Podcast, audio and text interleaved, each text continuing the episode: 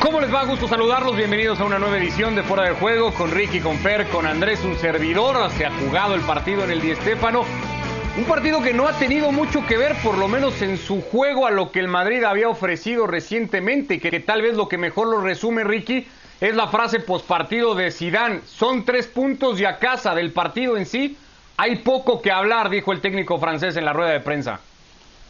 Sí, ¿qué tal? Un fuerte abrazo a todos. Cuarta victoria consecutiva para el Real Madrid.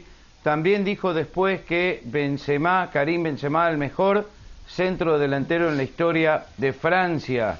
Mirá, de tirarle elogio a tus eh, jugadores. Pero la verdad es que lo que está jugando Benzema es impresionante. Sin él, este equipo no hubiese tenido esta seguidilla de, de victorias. Eh, un equipo complicado, el Athletic de Bilbao, que tuvo sus oportunidades al principio, que después la expulsión de Raúl García lo cambia todo. Eh, un penal de Carvajal, desde mi punto de vista, muy clarito, que el árbitro no cobra, ni siquiera lo revisa en el bar, que podría haber cambiado todo. Pero al margen de todo esto, cuando el Real Madrid tiene que sacarlo, mejor así, lo hace y se lleva, como dice Zidane, tres puntos, borrón y cuenta nueva. No es que no importe ganar o que sea poca cosa, menos cuando se trata ver del Real Madrid, que muchas veces hemos debatido si vive o no para y por los resultados, pero es cierto que se aleja de sensaciones que mal que bien el equipo pues había alcanzado en sus últimas presentaciones y que hoy no se acercan en el juego ante el Athletic. Qué gusto saludarles. Bueno, cuando te quedas con un jugador más, tu rival tiene que cubrir más espacios porque desde los 13 minutos de la primera parte te expulsan a uno de tus más aguerridos jugadores y que además te reduce la posibilidad de eh, competir en una fase del juego tan importante como es la pelota parada, porque Raúl García para atacar y para defender es una de las figuras más importantes del Athletic Club a la hora de ir a buscar pelotas por arriba. Eh, con esto el Madrid no lo supo aprovechar, no supo aprovechar los espacios que dejaba en la mitad de cancha, atascado se veía y el único que proponía algún cambio posicional para tratar de ofrecer opciones distintas de ataque era Lucas Vázquez cambiando de banda o Lucas Vázquez eh, haciendo relevos con, con, Dani Carvajal o Lucas Vázquez jugando como interior, Benzema muy anclado, Modric muy anclado, la única opción que tenía de llegada al arco terminó siendo Cross, que fue con quien abrió el marcador, pero eran muchas señas de preocupación con un equipo que jugaba contra 10 y no, no se notaba en algún momento del partido, y bien cae el, el, gol del empate del Athletic Club, el partido parecía que se jugaba en condiciones normales, que el Athletic Club no tenía un jugador menos en la cancha, y esto debe ser una señal de preocupación para Zidane, porque estaba Mendy y no estaba Marcelo. Ojo, porque había jugadores con los que cuenta para sacar adelante compromisos complejos y en esta ocasión no rindieron. Pero me parece que así como con el Madrid se verá con todos los equipos grandes, por mucho fondo que tengan en el armario, el calendario es muy pesado. Las piernas verdaderamente se notan que están con kilos encima que por ahora los jugadores no pueden cargar. Hasta antes, Andrés, de esa jugada particular a la que ya se refirió Ricky, que creo que cambia mucho el partido, el penalti en el que podríamos coincidir todos no se señala sobre Iñaki Williams y la inminente o, la expulsión consecuente, porque es en la siguiente jugada de Raúl García, el Athletic incluso daba sensaciones de, de, peligro y no sé si en eso tiene que ver no tener a Casemir en esos primeros 15 minutos que habían hecho del Madrid un equipo de mucho vértigo en sus juegos anteriores, al no estar su sostén, pues también se nota esa ausencia, ¿no? Sí, ¿qué tal? ¿Cómo le va? Un abrazo para todos, buenas noches. No está Casemiro y está Valverde fuera de ritmo competitivo. Es una combinación de escenarios que han perjudicado, sin lugar a dudas, el, control de juego en ese aspecto y la recuperación del Real Madrid. Lo, lo, bueno del Real Madrid es que la victoria la termina basando en los de siempre, en que Benzema creció en el partido en el segundo tiempo, en que en esta seguidilla de victorias Modric ha recuperado el nivel que le conocíamos, en el que en los momentos difíciles el Real Madrid puede contar con Cross, porque hoy cuando se le trababa el partido y cuando te cuesta 11 contra 10, contra los 10 se ponen a defender, un remate de media distancia te abre el partido, y porque defensivamente Ramos, que dejó dudas de un penal en el segundo tiempo con una mano, te termina solventando muchos aspectos del juego. Esto, más algún momento individual bueno, como el que está viviendo Lucas Vázquez, le alcanza al Real Madrid para ganar este tipo de partidos. Si nos ponemos muy exquisito, Fuera de esto, el Real Madrid no puede ganar estos partidos, no tiene ese fondo de armario que está diciendo Fer, ha probado las crisis de las cuales venimos en las últimas semanas que si no está Ramos, que si no está Benzema, que si en la mitad de la cancha no están tres de los cuatro que conocemos y tienen que estar en un buen momento, en un buen nivel, como ha mostrado Modric. Este equipo no tiene alternativas, porque Vinicius vuelve a estar perdido, porque entra Isco en el segundo tiempo y vuelve a ser un jugador para mostrarse que no puede, que el Madrid no puede contar con él, porque sigue tratando de encontrar soluciones en, cómo generar colectivamente juego. Todo esto que eh, decía Andrés también confirma que hay un problema enorme, que sí es cierto que por no gana por los mismos. La, solución de hoy es, que es el problema de siempre. Claro, la solución de hoy es el problema de siempre. Eh, el, núcleo del plantel, del equipo, del Real Madrid, le salva siempre el escenario a los momentos complicados del equipo. El problema es cuando no los tiene, porque no son capaces de reemplazarlos desde el juego. Ahora, tener un delantero como Benzema es tremendo. Hay, una, hay un problema enorme al cual se va a enfrentar y, del, y, creo que ya está entrando en razón de lo que verá ahora que el calendario también en España los obliga a jugar en las fiestas y que regresen temprano y se carguen de, un partido por lo menos por ahora garantizado en la Supercopa que se va a jugar y luego de esto cuando tengan que entrar en actividad en la Copa del Rey es que este equipo cuando bien anda es cuando menos opciones tiene. Eh, a, ver, cuando los resultados lo que confirman es que son tres o cuatro nombres que no pueden faltar y que no aparece un jugador de segunda línea, que no hay un jugador que, sume a la propuesta de nombres para, para solucionar temas, aunque sea por la carencia de un juego colectivo desde la parte individual. Bueno, Lucas Vázquez un poco, ¿no? El, bueno, pero, es el, pero Lucas Vázquez no lo puede sacar del once titular hoy. Por eso digo, ya está, pero no es, ahí. no es uno de esos tres o cuatro fundamentales. Isco pues. no llega, Isco no llega a, sumar, porque Asensio fuera de la posición que él le ha dicho a Sidán, es la que más cómodo le sienta, que es de media punta, por los extremos se ahoga, no pasa por la recuperación de su lesión, sino que por los extremos se ahoga, porque ya hemos, ya hemos dicho que no hay reemplazo para Casemiro, Valverde está fuera, en fin, es como que cuando bien le va al Madrid sabe que le va bien, pero al mismo tiempo cuenta con menos opciones. Bueno, el Madrid con todo y eso, pues, y en palabras de su técnico, suma tres puntos más. Pues si lo que importa es ganar. Eh, eh, Ricardo, lo que importa es ganar. Entonces bueno, no así, juego. Así ha ido Zidane. Yo estoy diciendo las palabras de Zidane y, y con lo que se queda Zidane tampoco es poca cosa, ¿eh? Que el Real Madrid se va a quedar ahí arriba en la tabla todavía con un partido menos. Contra 10, lo que importa es ganar, no importa el juego. Al Madrid sí, Fer, es que al Madrid sí, y así dan más a todos, ciertamente a todos, pero a ver, hay que cuestionar un poco el juego también. Si no hablemos pero eso acabamos de hacer. hemos dicho. Eso acabamos de hacer todos y coincidimos en que el Madrid se ha alejado de sensaciones positivas que sí había acumulado en partidos anteriores y que hoy no ha tenido, pero con todo y eso lo ha ganado y para Zidane eso ya también tiene muchísimo mérito.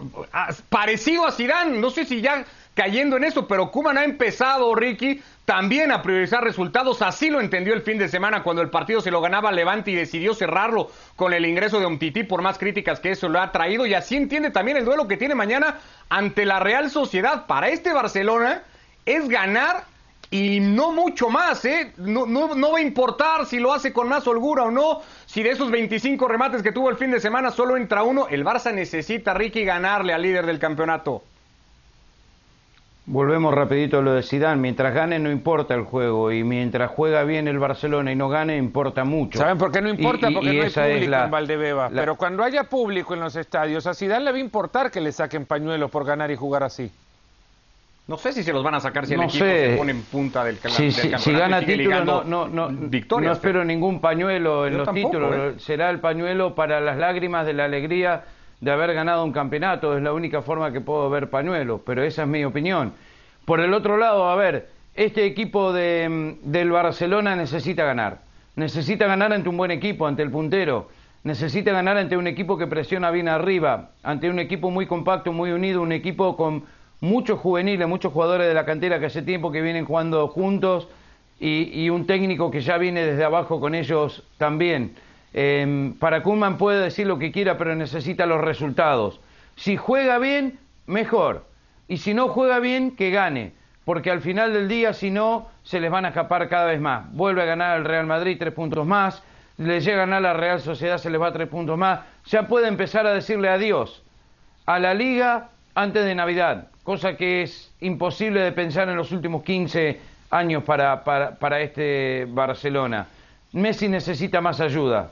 Eh, es el único. El otro día 9, 10 tiros al arco, un gol. Contra la Juventus 7 tiros al arco.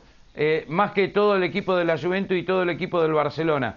Este Barça necesita más de lo que siempre estamos apuntando, pero no sé si les da para más.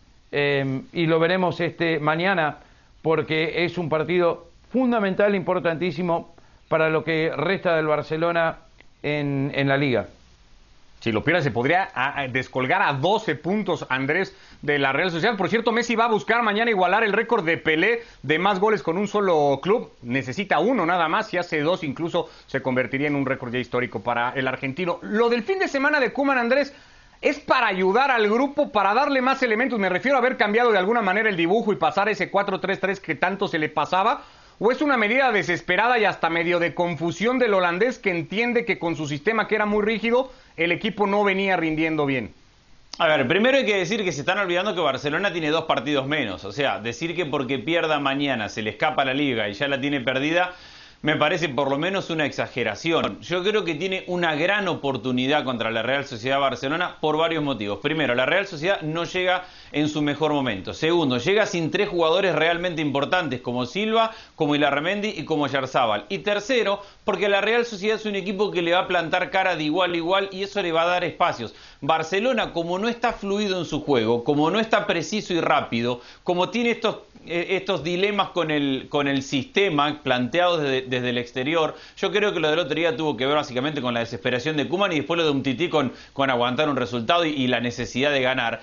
Pero yo creo que encontrarse con un equipo enfrente que le quiera jugar, así como le puede generar problemas en la fase defensiva que los tiene, le va a abrir espacios para poder atacar. Y el Barcelona ha sufrido mucho contra equipos que no le han dado esos espacios para atacar porque no está fino, porque no está rápido, porque no mueve con velocidad la pelota, porque no tiene sistemas de ataque tan claros y tan veloces. Entonces, a lo mejor se le abre un poco el espectro mañana y a lo mejor el escenario de lo que significa ganarle al líder, eh, con una buena actuación ofensiva, es decir, un escenario de una pintura que quede bien para un título, le viene, un título de, de tapa, le viene muy bien al Barcelona. Creo que tiene una gran oportunidad el Barça mañana de ganando, dejar buenas sensaciones por esto que digo, porque el rival suena muy importante pero no llega en un gran momento y porque además pierde tres jugadores que son claves un rival al que históricamente le ha costado mucho Fer ir a Camp Nou, no suma ahí puntos desde 1995, ¿no? Como para darnos una idea de lo que 22 partidos visitando Cambia todo el escenario sin público también.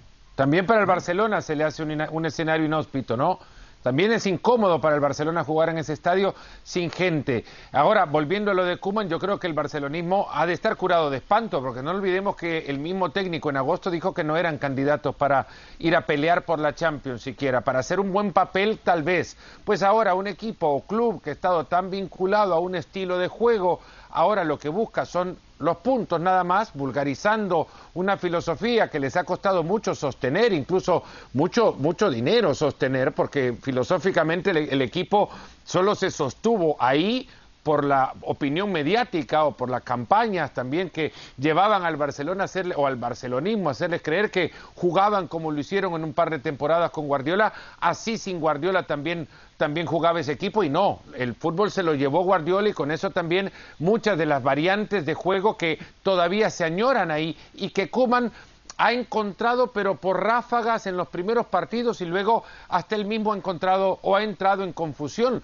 El técnico del Cádiz, Álvaro Cervera, lo ha dicho, pero claramente, cuando Kuman empezó a hacer cambios que hacían que el equipo jugara por dentro, el partido al, del, Cádiz se le solucionó. Lo mismo pasó con la Juventus desde la misma formación. Cuando el equipo juega por dentro, obvia las, las alas, eh, los extremos no existen. Si los extremos son el pilar fundamental de la idea o la filosofía de juego que, a la que pretende apegarse el barcelonismo, pues en Cuman no tienen aún eh, Porque se le han caído dos, Fer. se le cayó en su Fati y se le cayó Dembélé. Pero de la misma forma, manda a, a Trincao a jugar por su perfil para que llegue hasta el fondo intervení como técnico. Cuando interviene Kuman es para trabar al equipo. Tampoco es de ahora. Setién también lo sacrificó, eh, o sea, hace rato que el Barça perdió a los Pero hablamos de este Barça ahora o no? ¿Querés hablar del Barça de Setién? también hay, programa suficiente para hablar es de hace rato lo del Barcelona, no es de, no es de estos partidos. No, es de, hace rato, pero de tanto rato que también hasta, hasta Luis Enrique.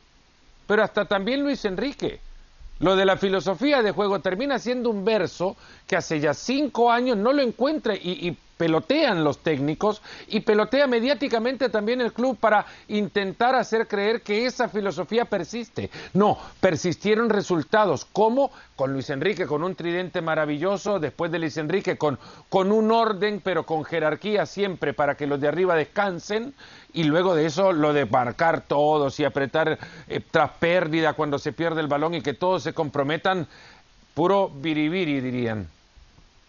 Bueno, al margen de los partidos de liga, también hay Copa del Rey en el fútbol español. Hoy se ha clasificado el Sevilla y esa Copa del Rey, por cierto, se sigue en esta señal, la de ESPN Plus, para que nos acompañen a más partidos para esta semana.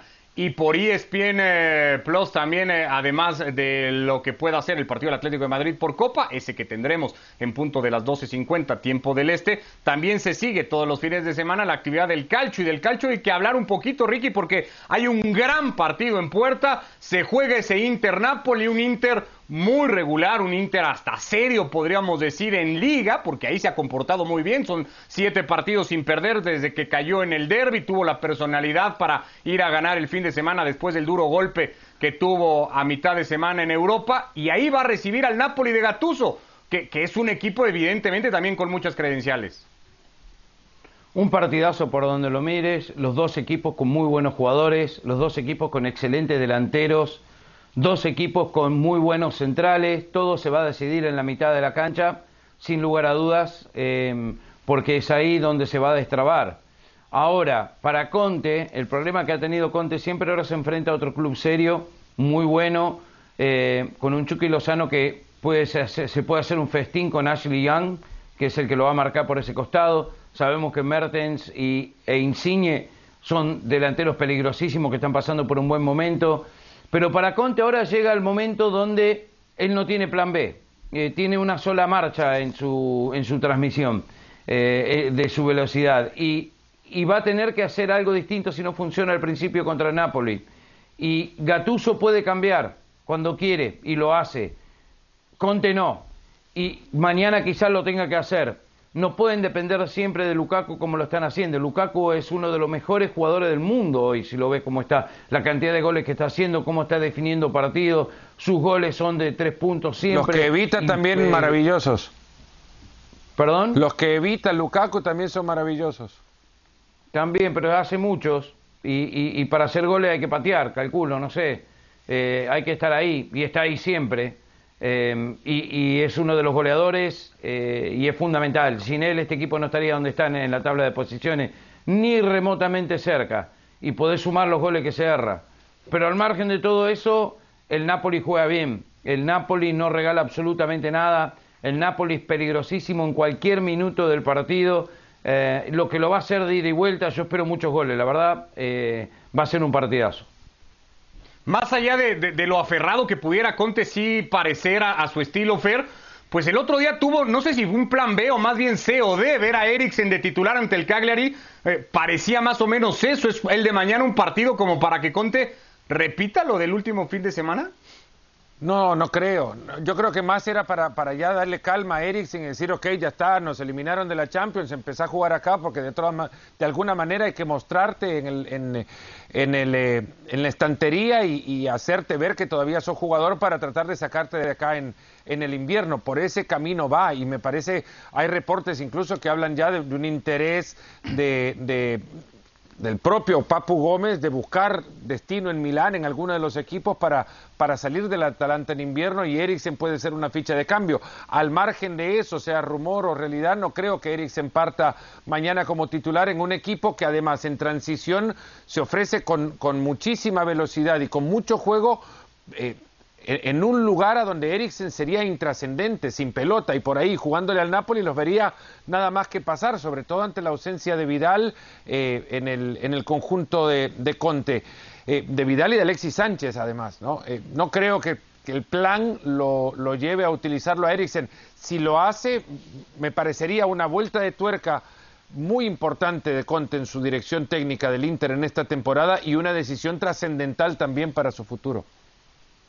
Creo que más eh, que, o, que es la ausencia de Vidal tal vez la que más pueda extrañar el Inter mañana eh, la de su referente en ataque para el Napoli también podrá condicionar mucho Andrés de lo que pueda poner Gattuso aunque opciones tiene para suplirlo Sí, a ver, yo me imagino un partidazo, como decía Ricky, no tiene a Osimen, que es su, su, referencia de ataque, pero también hay una realidad. Osimen ha sido el gran refuerzo para esta temporada que todavía no ha podido jugar mucho. O sea, no es que hay un equipo que está acostumbrado a jugar para Osimen. Cuando lo tuvieron las primeras fechas marcó diferencia y después no lo han tenido por mucho tiempo. Hay otro condimento a lo que decía Ricky de este partidazo que para mí suma, y es que este entorno que se ha generado alrededor de, Conte, del Inter, de la obligación de ir a buscar el escudeto, y no solamente de ir a buscarlo, sino de ir a buscarlo con un fútbol propositivo, de ir al frente, de, de jugar en campo rival, de atacar todo el tiempo, lo obliga al equipo de Conte a salir a pegar, salir a atacar, salir a buscar sí o sí. No es que no tenga plan B únicamente desde el parado táctico, sino que tampoco tiene plan B desde la idea de cómo arrancar un partido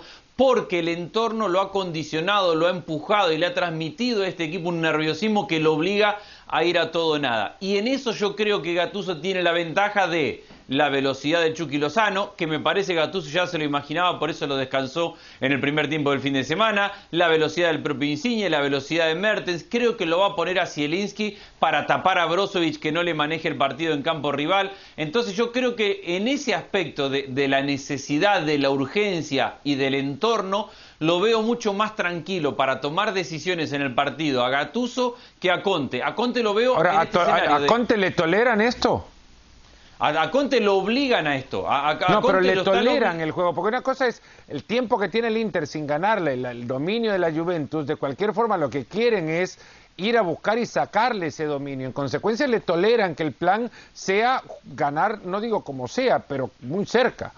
No, pero no es que le, toleran o no ganar como sea, es que le, le, exigen ganar yendo a buscar el partido. Entonces no le permite a Conte plantear un partido y decir, ¿sabes qué? Los primeros 15 minutos vamos a esperar, vamos a, no asumir muchos riesgos, vamos a, ver cómo se va dando el partido y ahí nos vamos soltando. Conte no se permite esto porque el entorno no se lo permite. Entonces vamos a ver un Inter que cuando mueva la pelota mañana arrancando el partido, van a salir como locos para adelante, todos. A lo mejor pegan en eso de ir para adelante y, empiezan ganando y abren diferencia, pero a lo mejor terminan como terminaron contra el Cagliari y como tantos equipos. En eso de ir y pegar, reciben y cuando reciben se ven obligados a jugar desde la épica y no tanto desde la idea. Y generan estos partidos dramáticos que son espectaculares, pero creo que los llevan a convivir o a vivir caminando en una cornisa muy peligrosa al Inter, que a nosotros nos va a divertir muchísimo, nos asegura un partidazo.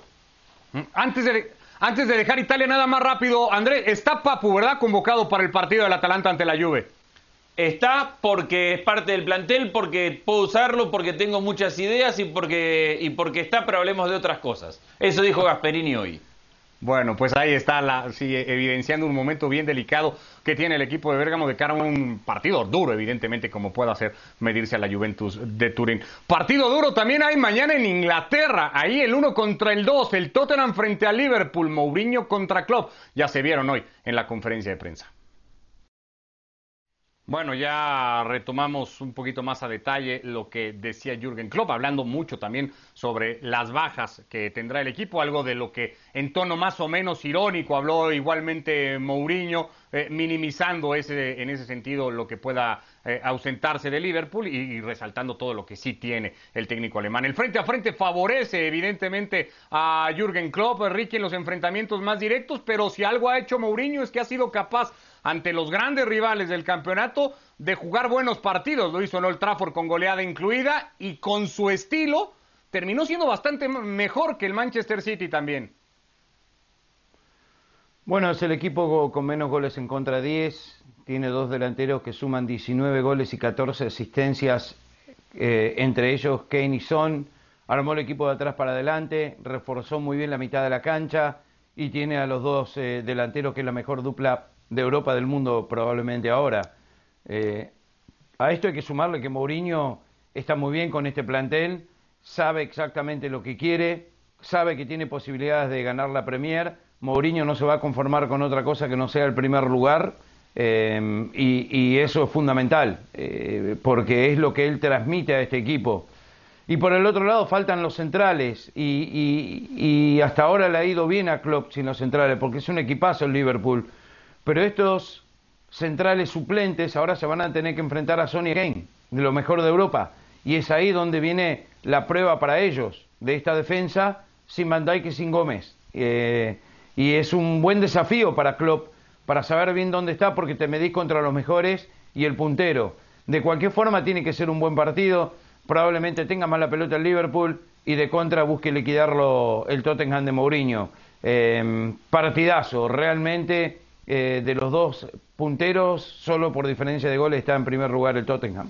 Para colmo, Matip salió lesionado, Andrés, eh, el fin de semana, un espasmo en la espalda, está en duda.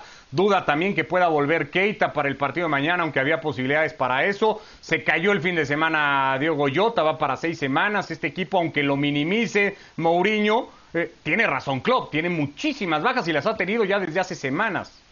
Sí, pero también es real que ha recuperado muchos de ellos. ¿eh? Ya lo tiene Alexander Arnold y, con varios minutos encima, recuperado por banda derecha. Robertson ya hace dos o tres partidos que está jugando los 90 minutos por izquierda. Vuelve a tener el tridente de ataque porque es verdad que le falta Diego Jota, pero están Salah, Firmino y Mané y con eso para atacar le viene muy bien. Y en la mitad de la cancha está Henderson, habrá que ver si está Vainaldum, si está Keita. Alternativas no le faltan a este equipo que sí va a sufrir. Eh, Fabiño está jugando defensor central y Mati si está, hacen una buena pareja. Yo creo que el partido está bastante claro en cuanto a cómo se va a dar. Después los golpes de efecto en el partido nos llevarán a ver qué historia se escribe, pero la pelota la va a tener el Liverpool porque los dos lo van a querer así y habrá que ver, por un lado, si el Liverpool en espacio reducido es capaz de generar situaciones y es capaz de aguantar esa transición que tiene tan bien trabajada el equipo de Mourinho, que es retrocede Kane por el medio, recibe de espalda y de memoria saca un pelotazo para la velocidad de Son. Y habrá que ver quién es el tercer punta. No está Bale convocado,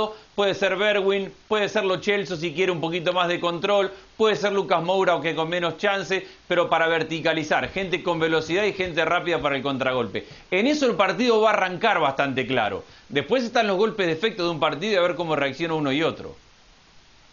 Evidentemente cuesta mucho trabajo y más con datos como los que pone Ricky en la mesa, Fer, al hablar de Kane pensar que el Tottenham es más que su figura de delantero y lo que pueda aportarle el futbolista asiático, pero ahí hay un trabajo importante de Mourinho en la solidaridad del grupo, en cómo aprietan todos, en, el trabajo del medio campo de Sissoko, eh, de Hoiber, de cómo se mete en Don Belé cuando está. Hay más que solamente sus dos máximos referentes, ¿no? Eso es lo que tiene arriba y con ellos es con quien se ha sostenido como un equipo de, una transición letal, pero eh, aniquila partidos en función de cómo estos dos se logran combinar ya en el último tercio del campo. A mí me interesaría muchísimo ver si Klopp, eh, no es cuestión de atrevimiento, sino de, planificación, le entrega la pelota al Tottenham. Y, ya lo vimos lo que pasó en Selhurst Park eh, contra el Crystal Palace, se ahogó eh, con el balón allá arriba. Le costó muchísimo el, el generarle espacios y terminó recibiendo luego el gol del empate. A mí me, interesaría muchísimo, insisto, porque creo que es donde. Pero ¿te imaginas a los dos laterales del Liverpool sin pasar la mitad de la cancha? Porque entregarle la pelota de sería decirle. Por una cuestión de diseño sí me lo imagino. Y es más, estás exponiendo a que tus dos laterales tengan más espacio para descolgarse y luego buscar a los tres que te pueden definir el partido. No voy a pretender saber más que Klopp, pero si algo le puede hacer daño al Tottenham es tener la pelota. Y a partir de ahí, obligado, da la impresión de que el Tottenham va a buscar eh, rehuirle a esa responsabilidad y, y, tratar de ceder esa iniciativa a Liverpool. Es un gran partido, es una gran jornada la que tenemos mañana en las diferentes ligas europeas y acá estaremos para comentarlo todo el día de mañana. Estamos llegando al final de esta edición de Fuera de Juego. Ricky, un abrazo. Chao, gracias. Gracias, Fer, abrazo. Un abrazo. Se juega también un partido Bayern Múnich-Wolfsburg en la Bundesliga. Wolfsburg invicto.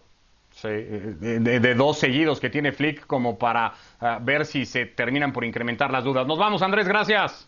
Mañana será un gran día de fútbol a disfrutarlo en, en ESPN Plus. Abrazos. Y acá estaremos para contarlo todo después en Fuera de Juego. Que les vaya muy bien, gracias.